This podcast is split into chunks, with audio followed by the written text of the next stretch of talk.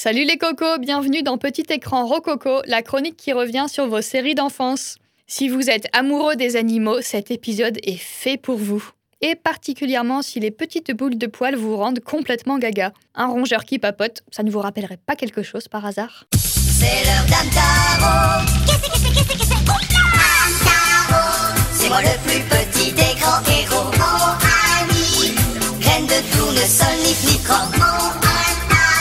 tu as on monte à l'assaut. Petit l'origine, une série de mangas écrite par Ritsuko Kawaii entre 1997 et 2000, Amtaro est rapidement adapté pour la télévision.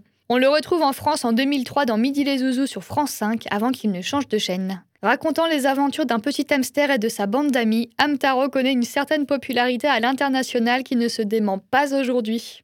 Oui, je me souviens d'Amtaro. Ah moi j'aimais bien, euh, j'aimais bien ce dessin animé. Ce que j'aimais vraiment bien, c'était le générique. Euh, c'était euh, une histoire, je crois, d'un petit hamster, enfin un petit hamster et ses camarades. Je me souviens que avec mes copines dans la cour de récréation, on, on chantait le générique à tue-tête pendant des heures. Ah oui, mais qui ne se souvient pas de ce générique? Si un nom revient tout de suite en mémoire, c'est bien évidemment celui d'Amtaro.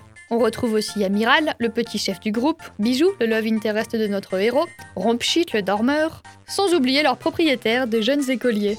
Dessin animé tout mignon sans prise de tête, il apportait tout de même des messages aux enfants. Le genre de message que ça a apporté, je pense que ce qui était intéressant pour des enfants de l'âge que qu'on avait à l'époque, c'est-à-dire je pas 6 7 8 ans, c'est que en fait les hamsters euh, traversaient des épreuves assez similaires à celles que nous on pouvait traverser à l'école, Euh, des copines, euh, des ennemis, des rebondissements, des choses difficiles. C'était pour des enfants une façon de peut-être s'identifier à, des animaux qui avaient la même euh, vie pri- privée que, que nous avions à l'époque. Pour moi, ce dessin animé, il apportait euh, de la bonne humeur, de la joie, et, euh, et ça montre, tu sais, ça, montre ce côté, euh, ça, montre l'importance de, euh, de socialiser avec les autres, enfin les enfants, etc. Et tout. Moi, j'ai bien aimé le, dessin animé. Ça montre aussi l'importance de, de l'amitié, et puis, tu vois, ça humanise quelque part les, bah, les animaux puisqu'il s'agit d'un hamster. Au-delà d'être un dessin animé prônant des valeurs telles que l'amitié et le courage, les petites histoires d'Amtaro sont allées jusqu'à donner des idées à certains. Des idées d'adaptation. Enfin. Bon, on va pas y aller par quatre chemins. Des fanfictions de ces aventures sont sorties sur le net. Certaines imaginent la suite des films produits entre 2001 et 2004, tandis que d'autres creusent seulement son amourette avec Bijou. J'étais pas au courant, mais c'est drôle, ça peut être cool, hein, franchement, ça, ça peut vraiment être cool. Euh, je suis outrée et terrassée par cette information.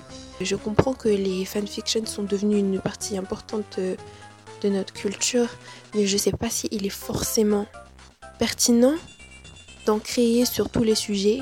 C'est un dessin animé pour enfants. On n'est peut-être pas obligé d'aller jusqu'à là. Cela dit, maintenant, euh, par curiosité, euh, j'allais dire que j'aimerais bien en lire, mais en fait non, j'ai pas envie de poser mes yeux dessus. On aime avoir des avis aussi différents les uns des autres. L'été 2020 a aussi vu l'ouverture d'un café au Japon centré sur le thème du dessin animé. Sobrement appelé Amtaro Café, il est naturellement possible d'y déguster de bons petits plats et des boissons à l'effigie des adorables bébêtes de la série. Des nouilles sautées en forme de tournesol, une glace où se dissimule un hamster comestible, des verres décorés avec des moustaches.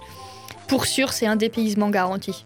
Encore aujourd'hui, Amtaro continue donc de faire parler de lui. À titre d'exemple, on peut également citer les manifestations de jeunes thaïlandais qui se sont déroulées ce même été 2020. Afin de montrer leur mécontentement face à la politique répressive du gouvernement, plusieurs centaines de jeunes se sont réunis dans les grandes villes comme Bangkok en brandissant des peluches de hamsters tout droit sortis du dessin animé. Pourquoi cette mascotte pour symbole, me direz-vous? Parce que d'après eux, Amtaro est encore très populaire à travers le monde, facilement relayable et donc facilement identifiable. Ils ne se sont d'ailleurs pas arrêtés aux peluches et ont même réécrit le générique officiel en remplaçant les paroles par le refrain Dissolution du gouvernement. C'est ajouté à cette initiative la volonté de manifester en tournant en rond, comme le fait un hamster dans sa roue, dans le but de signifier clairement leur exaspération.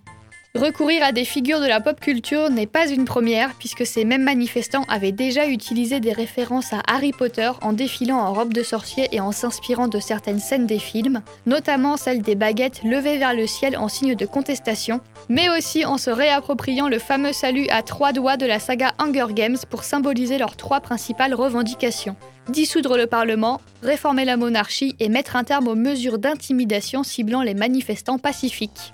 Comme quoi, Amtaro a beau avoir été pensé pour les enfants, les jeunes qui ont grandi avec sont tout à fait capables de réutiliser son image et de la remettre au goût du jour pour se faire entendre. C'est donc avec le souffle de la jeunesse que l'on dessine le clap de fin. Merci pour votre présence et votre écoute et on se retrouve bientôt avec le 26e épisode de Petit écran Rococo. Quelle sera la prochaine série d'animation? Comptez sur moi pour garder la surprise jusqu'au bout. A plus tard